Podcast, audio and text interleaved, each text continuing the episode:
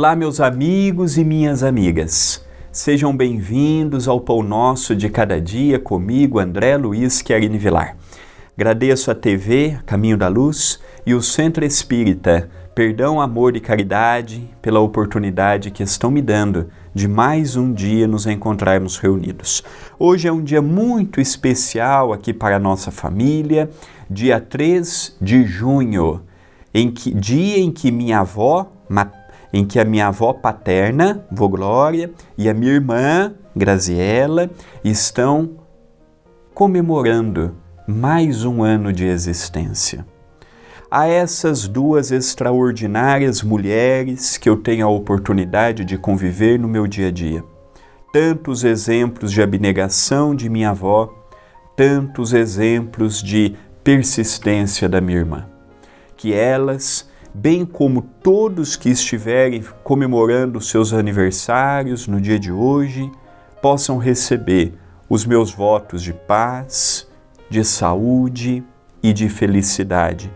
E que o nosso querido Dr. Adroaldo Modesto Gil, benfeitor do CEPAC, com suas mãos carinhosas, com seu abraço afetuoso, possa chegar ao coração dessas duas mulheres que eu tanto amo e que eu tanto admiro, tanto quanto possa chegar também a todos que estão comemorando o aniversário no dia de hoje.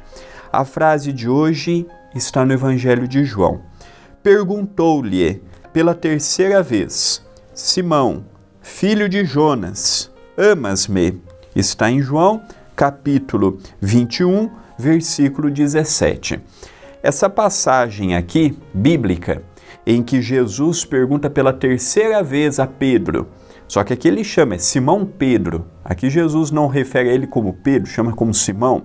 Simão, filho de Jonas, amas-me? Essa pergunta Jesus perguntou pela terceira vez, naquela mesma ocasião. Pode ser a pergunta que Jesus faça ou poderia nos fazer neste momento. André, você me ama? Fulano, você me ama. O que, que é amar uma pessoa? Amar uma pessoa é simplesmente bater nas suas costas? Amar uma pessoa é ser conivente quando eu vejo algo de errado, mas eu não falo, com medo de perder a amizade, com medo de perder a ajuda, com medo da repercussão que aquilo possa ter? Amar uma pessoa é o que nós temos de mais sublime para oferecermos a nós e oferecermos aos outros. Eu posso em vida dar muita coisa para um filho, para uma filha, para um pai, para uma mãe. Eu posso dar uma casa, eu posso dar um carro, eu posso dar uma vida confortável. Tudo isso eu posso dar materialmente se eu tiver condições para tal.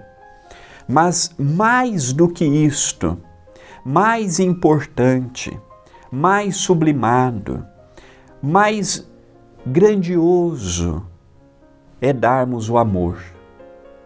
Mas não o amor ciumento, não o amor possessivo, amor posse, não o amor egocêntrico em que eu amo, mas eu quero que tudo gire em torno de mim. Não o amor que tolhe a liberdade do amado ou da amada. Não o amor em que eu tenho que medir as palavras do que o outro vai pensar, o que o outro vai achar, o que o outro vai tirar de ideias. Quem ama, ama. Quem ama, quer estar junto. Quem ama, dá a vida pelo outro.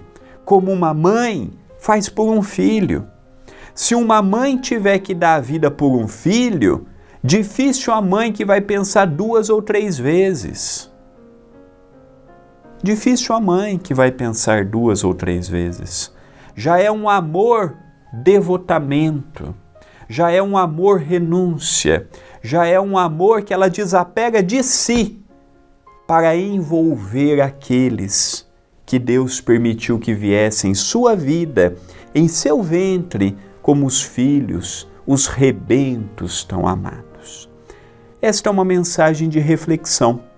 pensemos nisto, mas pensemos agora.